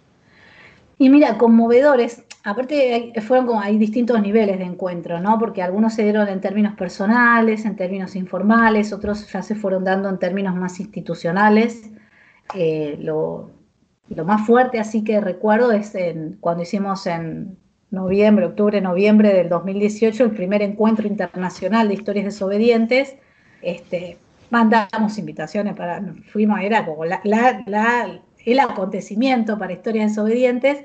Y en ese marco, bueno, llevamos invitaciones para todos lados que pudimos. Y en el medio de la jornada aparece Norita Cortiña. O sea, aparece Norita en, su metro cincuenta con toda la inmensidad este, eh, en, el corazón de lo que fue el encuentro. Y bueno, en un gesto político eh, y humano, ¿no? A, contarnos esto, que bueno, que para las madres al principio fue como no entender mucho, ¿no? ¿Qué, ¿Qué, es esto? ¿De dónde vienen? A ver si después nos quieren convencer de que sus papás no son tan malos, ¿no? Pensaban ahorita en voz alta y nos contaba. Este, y bueno, y decir que, que no, que a ellas también como madres al principio les costó y que por eso no, nos, quisieron escuchar y, tomaron ese tiempo y bueno, y que en, el caso de, de, Norita el apoyo fue desde el primer momento y contundente, ¿no? Después tuvimos, yo tengo eh, vínculos personales también. En este libro que les contaba, donde salió mi testimonio en el 2016, eh, una de las primeras que se contactó fue Lili Furió, y después se contacta conmigo Paolo, que vive en España, pero tiene a su mamá desaparecida en los centros donde, donde estuvo mi papá. Entonces, Paolo cuando lee mi testimonio, que esto fue algo que a mí me marcó eh, muy significativamente, digamos, al día de hoy, me escribe, me contacta a través de las autoras del libro para pedirme que yo interceda por él ante, ante mi papá, para ver si mi papá sabe qué pasó con su mamá que está desaparecida y él no tiene ni rastros ni nada de lo que pasó. Este, bueno, y a partir de, vincularme con, Paolo y de, escuchar su historia y de conmoverme y de entrar en un vínculo de afecto, ¿no? Eh, uno también empatiza distinto, ¿no? Y dimensiona también diferente y se compromete también diferente. Y bueno, y así después fui conociendo un montón de otras historias con distinta connotación, pero donde siempre es muy, muy conmovedor y muy, muy fuerte. Muy fuerte, muy fuerte todo, y hablabas de, la palabra también como reparadora, ¿no? Que también me parece que desde tu campo disciplinar como la psicología lo, debes también tener muy trabajado y en ese sentido pudieron editar un primer libro que, recoge lo que es ese primer encuentro internacional de familiares de, genocidas por la memoria, la verdad y la justicia, como se llamó, nosotros con la X, nosotros y nosotras. Eh, bueno, ¿qué significó esa construcción plasmar en palabra escrita eh, el, testimonio y, el recorrido de, cada uno y de cada una? Mira, Luis, ahí te voy a hacer una corrección. Ahí me sale la maestra Ciruela. venga. Es, ese que vos nombraste es el segundo libro. Ah, es el segundo. sí, que lo presentamos ahora en plena pandemia, que nos acompañó Horacio Pietragala y Vicky Montenegro. Y el primer libro, que nosotros lo presentamos en el 2018 cuando hicimos el encuentro internacional, que se llama Escritos desobedientes desde Editorial Marea, es un libro catártico, es un libro de decir, bueno, que, a ver, hagamos un manifiesto manifiesto, todas las declaraciones que hicimos al principio, sacábamos comunicado de cualquier cosa. Además, no se acuerdan, en pleno gobierno macrista, ¿no? Nos atraviesa también la desaparición de Santiago Maldonado, ¿viste? Con todo lo que significó también para el colectivo salir por primera vez a esas marchas, nuestro primer 24 de marzo con la bandera, bueno, de todo hacíamos comunicados, ¿no? De todo hacíamos este, esto de ponerle palabras. Y además cuando nos empezamos a juntar, empezamos a advertir que muchos tramitábamos nuestras historias tras la palabra.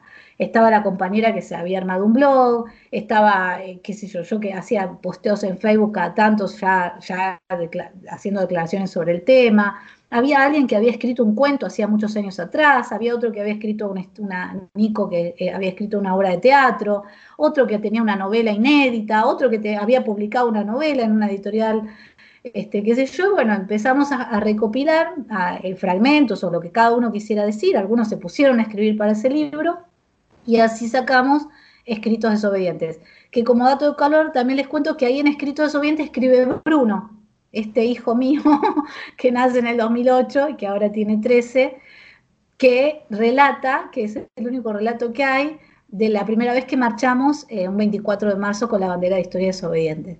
Y es muy conmovedor, cortito, pero dice, mi mamá y yo somos de Historia Desobedientes, ¿no? Es como que él se paró ahí también y es un lugar donde a él lo deja tranquilo, ¿no?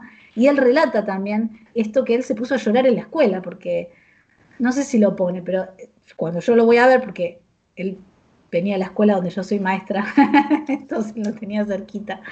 Este, me llama la maestra, que era mi compañera, y me dice, mira, no sé qué le pasó, se angustió, se puso a llorar, bueno, voy, qué sé yo, lo abrazo, y estaba con vergüenza, le daba vergüenza, le dio vergüenza, eh, cuando contaron lo que habían hecho los militares, a él le dio vergüenza saber que su, papá, que su abuelo había sido policía y había participado en eso.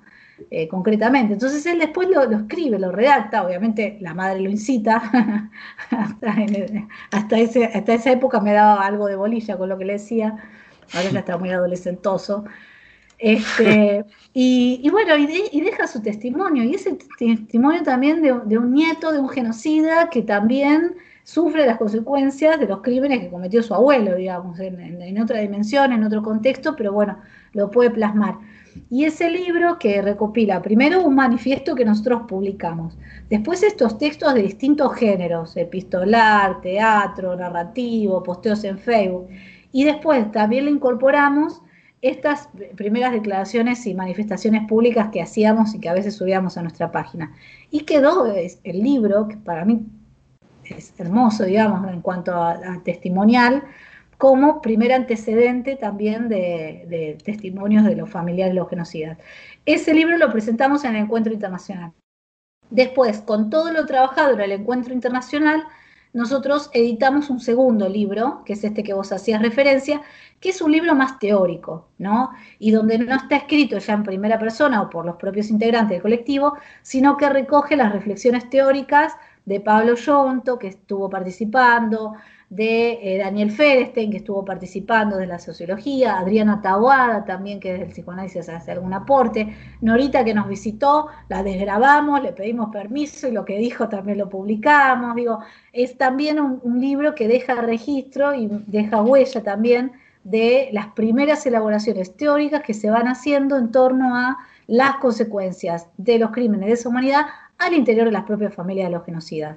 Y otro dato interesante que tiene ese libro es que participa del encuentro internacional Alexandra Senf, que es nieta de nazi y que llega a nuestro encuentro auspiciado por la embajada alemana y que nos presta también su testimonio como nieta de un genocida alemán y que si vos decís no puede ser, era otro tiempo, otra lengua, otro país y es lo mismo que nosotros, ¿entendés? O sea, le pasó lo mismo en términos subjetivos y emocionales, salvando algunos detalles, el recorrido de transformación, el recorrido de, superación, digamos, de estas lógicas intrafamiliares, es muy similar y es muy traspolable a lo que nos pasa. Entonces, advertimos como historia de que ahí hay todo un campo de, estudio, de análisis y de reflexión poco explorado aún, que es, bueno, cuáles son las consecuencias de los crímenes de esa humanidad al interior de las propias familias de los genocidas y cómo poder este, em, no sé, capitalizar todo, todo este movimiento en torno a mejorar incluso la, condición y las lógicas que,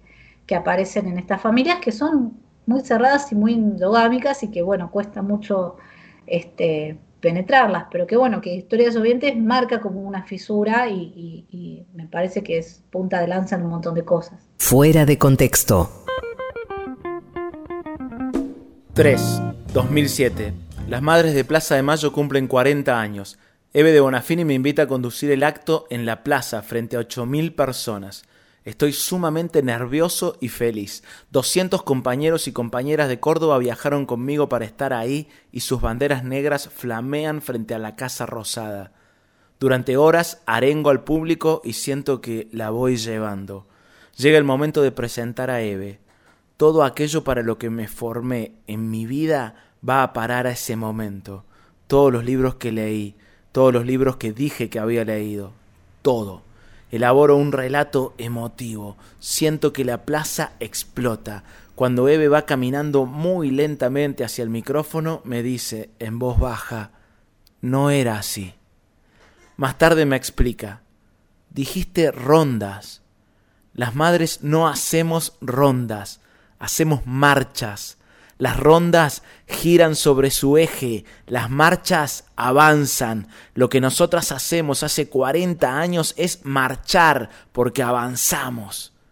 Me quedo callado y en mi próximo show incorporo la escena, pero me invento un remate. Si se llamaran rondas, las organizarían los troscos. El humor no explica una lucha, pero algo de eso hay. 4. 2017. Por tres votos contra dos, la Corte Suprema decide aplicar la ley del 2 por 1 a delitos de lesa humanidad, aun a pesar de que el beneficio había sido derogado antes de que los represores fueran detenidos. Ganaron por poco, para beneficio de unos pocos y sin que les importe la ley que dicen defender. Cualquier parecido con la elección presidencial de 2015 era pura consecuencia. Desde hacía dos años se discutía si era exagerado o no gritar Macri, basura, vos sos la dictadura. Fue un gobierno elegido en democracia, no era la dictadura, pero endeudaron al país, reprimieron manifestaciones populares, persiguieron a periodistas y políticos opositores, fueron la mejor banda tributo de la dictadura. Yo había escrito ese chiste y lo había actuado unas decenas de veces. Entre las fotos de la marcha contra el 2 por 1 una chica sostiene un cartel con esa misma frase. El humor no levanta banderas, pero algo de eso hay. 5. La voz del interior tituló Frustrado intento de fuga en la jefatura de policía. La nota decía que te sacaron las esposas para ir al baño, que te abalanzaste sobre un guardia, que los policías fueron en auxilio del guardia, que abrieron fuego, que provocaron la muerte instantánea de la detenida, María Eugenia Irasusta, Ivón, detenida por asociación ilícita. No van a desaparecer la furia, no van a desaparecer el amor, no van a desaparecer la disidencia y la rebeldía. Es cierto que no ganamos, también es cierto que no nos han vencido. María Eugenia Irasusta, Ivón, no nos han vencido. Hay una foto de tu rostro en la marcha de hoy. No nos han vencido. Sé por tu prima, que era mi mamá, que tu cuerpo fue carne de los buitres durante cuatro días y cuatro noches. Sé por tus compañeros, que hoy son mis hermanos, que cuidaste de todos y tu boca fue un refugio, que no hubo intento de fuga, que te fusilaron en la cama, que tu cuerpo fue carne de los buitres. Sé por tu nombre, Ivón, que al hecho irremediable de la muerte porque estás muerta. Se le opone el hecho inevitable de la persistencia, de tu nombre y de tu lucha, de tu boca, que es refugio, de tu amor y de tu furia. Sé por Néstor, que hoy fue mi hermano, que algunos de tus asesinos cumplen condena en una cárcel de Córdoba. Y sé por tus compañeros, que hoy son mis hermanos, que no nos han vencido, que no te han vencido, que tu boca sigue presente y que tu furia florece en la nuestra. Es cierto que no ganamos, también es cierto que no nos han vencido, que tu silencio heroico en la D2 aún se escucha y que de ese silencio heroico aún dependen nuestras vidas libres de toda otra dependencia. María Eugenia Ivonne, mi hermana, lleva tu nombre y es un homenaje sencillo. Lo importante es que llevamos tu bandera y que hemos de aprender a izarla y a decir, hermanos, no van a desaparecer la furia, no van a desaparecer el amor. María Eugenia Irasusta, Ivonne, presente. La lucha por un país más justo, presente. La utopía de la igualdad, presente, que nadie valga más que nadie, presente, de cada cual según sus capacidades, a cada cual según sus necesidades, presente. Acá compartimos todo, presente, la fe en el hombre y su futuro, presente. ¿Cómo se hace humor en torno de Ivón? No lo sé. Pero no desaprovechar ni una sola oportunidad para hacer un chiste sobre la voz del interior es mi ridículo desquite. El humor no es revancha, pero algo de eso hay. Algo de eso hay. El texto que aporta Emanuel Peroncho Rodríguez a este libro No nos han vencido, que es una combinación de diversos textos y que tiene este lujo que nos dimos hoy de escuchar en su boca este bellísimo texto en dos fragmentos, dividido en dos fragmentos, que nos, nos regala Emanuel y que es parte de este No nos han vencido, con el cual intentamos contribuir al proceso de memoria y verdad y justicia a 45 años del golpe cívico-militar. Estamos atravesando el mes de la memoria y por supuesto en fuera de contexto nos hemos, nos hemos dedicado y seguiremos dedicándonos durante todo este mes a homenajear esta lucha por memoria, verdad y justicia, entrevistando a los protagonistas de, esta pelea que es ejemplo en todo el mundo. Por eso estamos conversando con Analía Kalinek, eh, fundadora, integrante y militante de Historias Desobedientes, este colectivo de hijos, hijas y familiares de genocidas que está brindando un testimonio muy duro y a la vez eh, muy contundente respecto de todo ese proceso personal, colectivo, por supuesto político, que implica admitir y abdicar de sus padres genocidas. Nos acompañan en las redes con el hashtag fuera de contexto nos hacen saber que están del otro lado, a nosotros nos encanta, los estamos leyendo y nos hace muy bien saber que nos acompañan todos los sábados aquí en el Destape Radio. Ahora vamos a seguir con Fuera de Contexto, escuchando un poquito de música. Van dos temas seguidos de una banda que yo adoro y que además le pone música a este programa, al otro programa que hacemos los martes a la noche que se llama La Barbarie, también le pone música esta banda Mar platense, Científicos del Palo, sacaron un disco hace unos años que se llama La Histeria Argentina, donde cuentan la historia argentina desde 1810 hasta el segundo gobierno de Cristina Fernández. Y ahora vamos a pasar en fuera de contexto los dos temas que corresponden al periodo de 1976 hasta 1983. La primera canción se llama Un solo demonio y la segunda se centra específicamente en la guerra de Malvinas y se llama No es lo mismo un balcón que un bombardeo. Suenan los científicos del palo en Fuera de Contexto en el Destape Radio. Fuera de Contexto.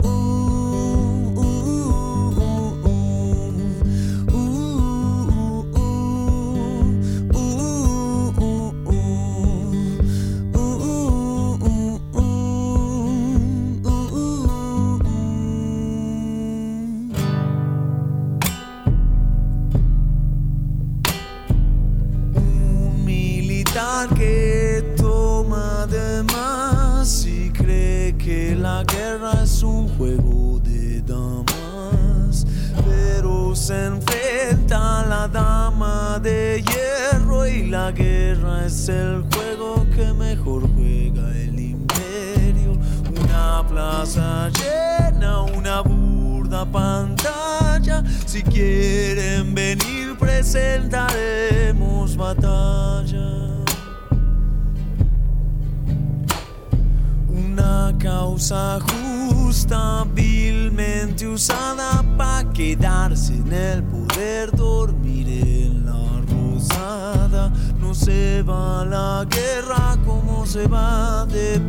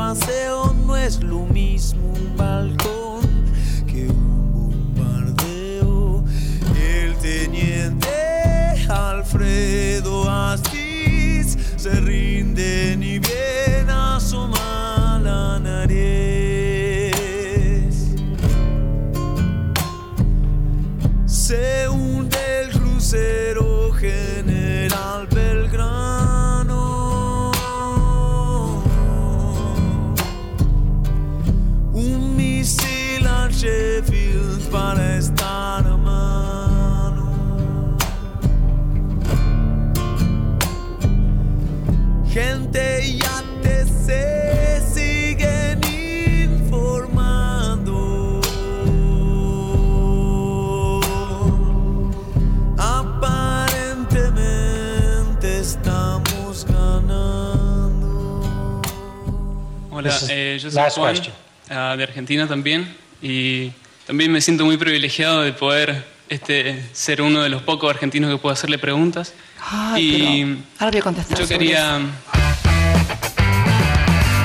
Fuera de contexto. El privilegio de la charla.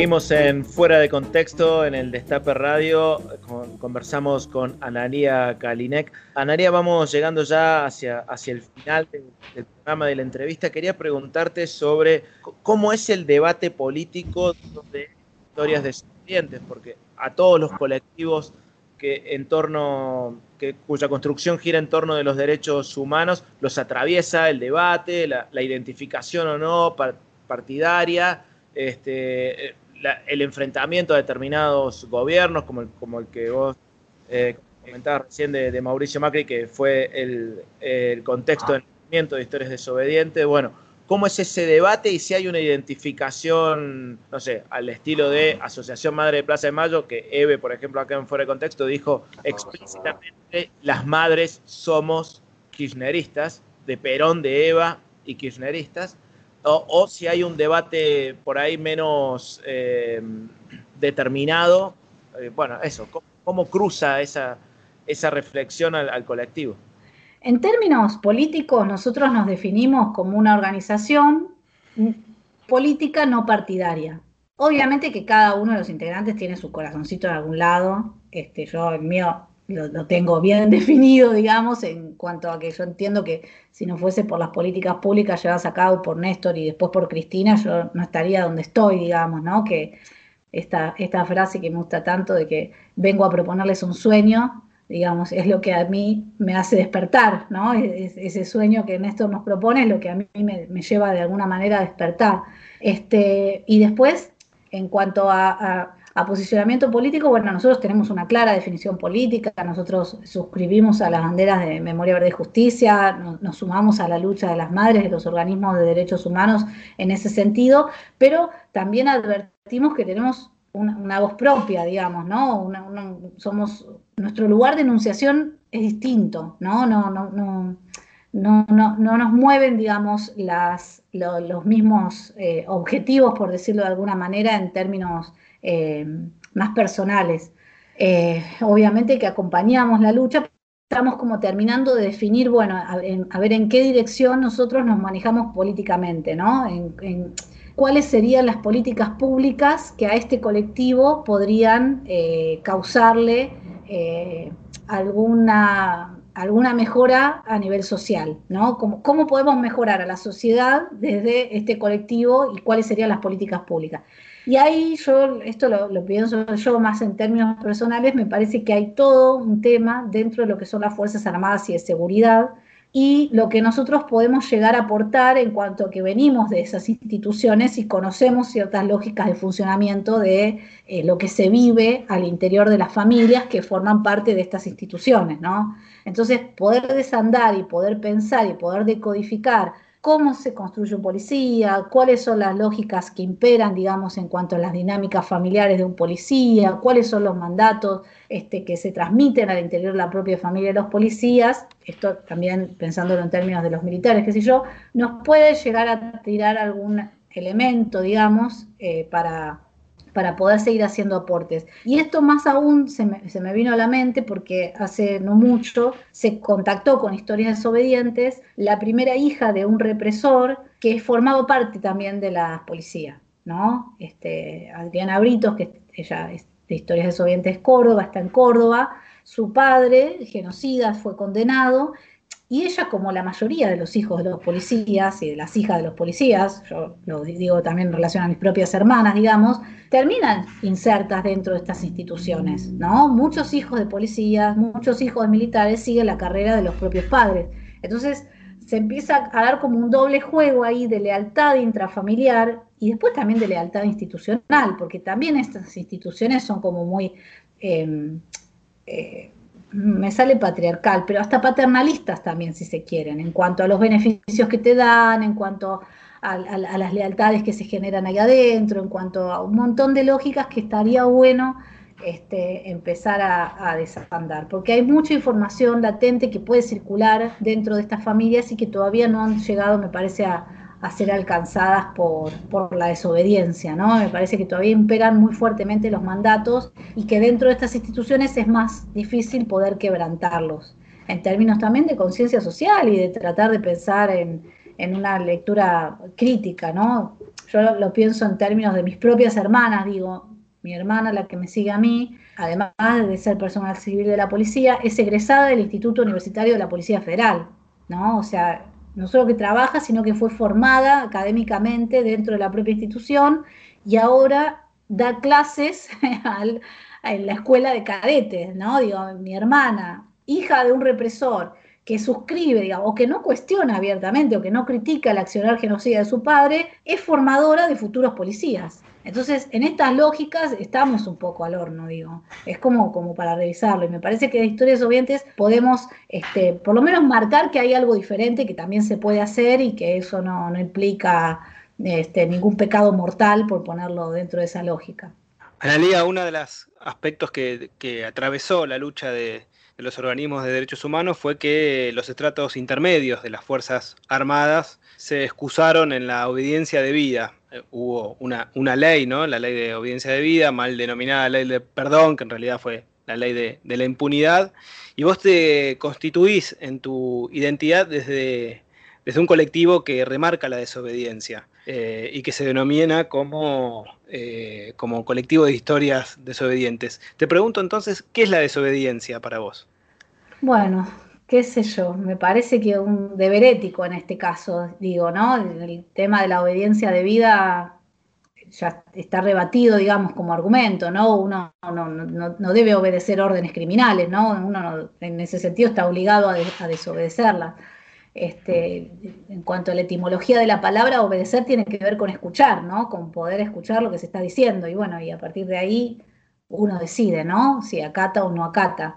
En, mi caso, bueno, sí, la desobediencia tiene que ver con, con, lo que yo entiendo, un posicionamiento personal, un posicionamiento humano, un posicionamiento ético y un, deber también, ¿no? Un moral, social, como uno lo quiera pensar, pero me parece que está bueno pensarlo como que también es algo que se podría traspolar y que todavía se puede seguir exigiendo a los genocidas, ¿no? El deber de desobedecer, incluso frente a este pacto de silencio que ellos siguen manteniendo frente a los crímenes que cometieron, ¿no? Y a toda la información sensible que sabemos que tienen y que siguen sin aportar, ¿no? Entonces, en ese marco, me parece que siguen inmersos en esta lógica de, obediencia de vida y de, y omertad, ¿no? Que los, que los hace todavía... Eh, se los hace, se hace más reprochable todavía, ¿no? Esto que hablábamos también antes del tema de que, bueno, siguen generando daño, ¿no? Con esa obediencia, entre comillas, a esas órdenes criminales, a ese silencio, a ese pacto, eligen seguir generando daño.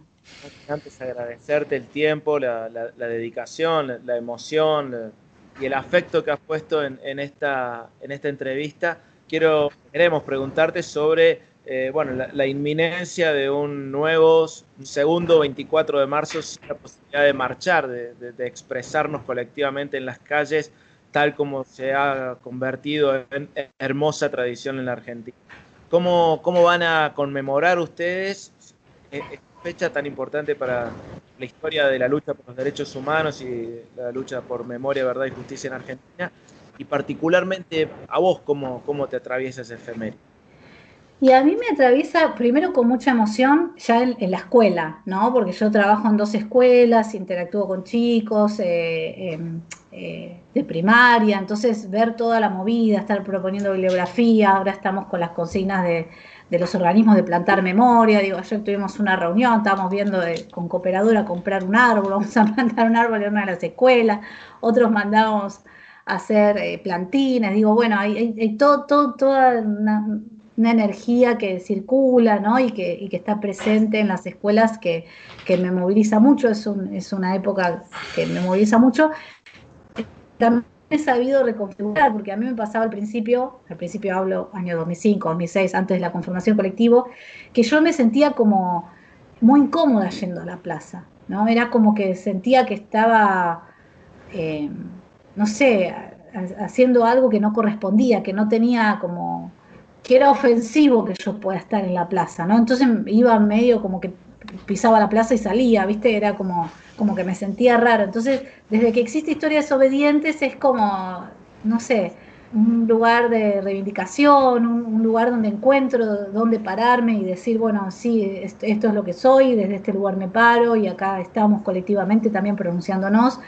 Eh, la verdad que lo vivimos con, este, con, mucha energía. Las veces que fuimos, un bajón, que encima que somos una agrupación cortita, ya este sería como la cuarta marcha y ya es la segunda que no marchamos porque está la pandemia, pero bueno, es más, tenemos una bandera que todavía no la pudimos estrenar, que la habíamos armado para la marcha del 24 pasado y no la pudimos estrenar.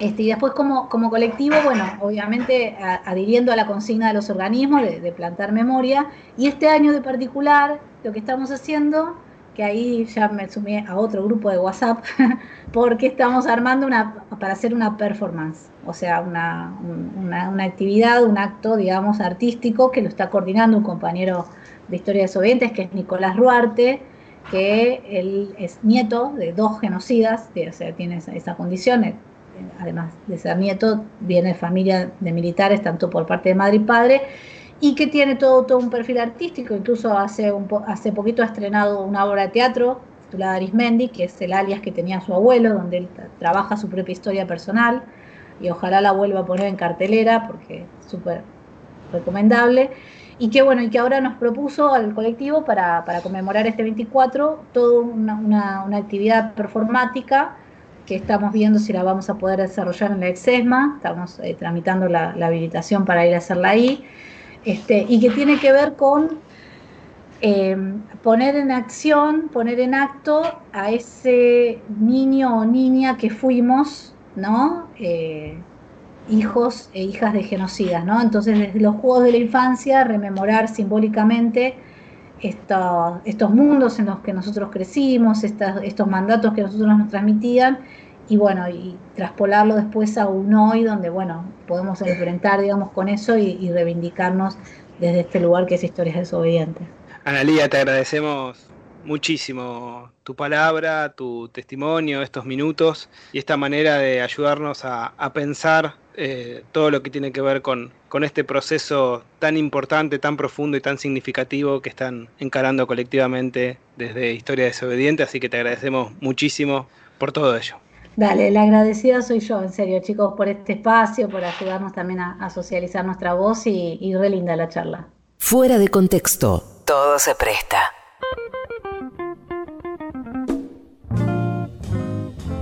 Bueno, llegamos al final de una edición de Fuera de Contexto muy particular. Ha sido de, una entrevista muy fuerte a, a nivel emocional, también por, bueno, en mi caso también descubrir un poco esta experiencia tan novedosa para la política argentina que ha sido la emergencia de historias desobedientes. Muy formativa, como a partir de, del horror de una situación más que dolorosa se puede transformar una y, generar una lucha colectiva. Así que le agradecemos a Analía no solo su predisposición, su tiempo, sino también toda la militancia y el aporte a esta construcción colectiva. La verdad que una entrevista muy valiente, muy valiente. Hay que, hay que reconocer ese, ese coraje de la verdad, ¿no? para usar términos de, Michel Foucault. ¿no? Un, coraje de la verdad absolutamente, un, acto de parresía por donde lo mires, su, valor para decirle las cosas que le dijo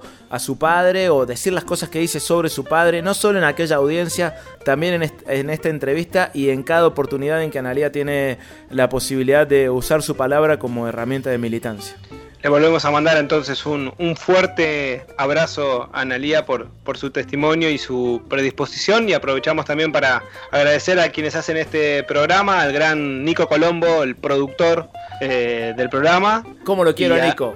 Nico también está produciendo La Barbarie, es un, grande Nico, le mando un abrazo muy grande. No, nada de esto sería posible sin él.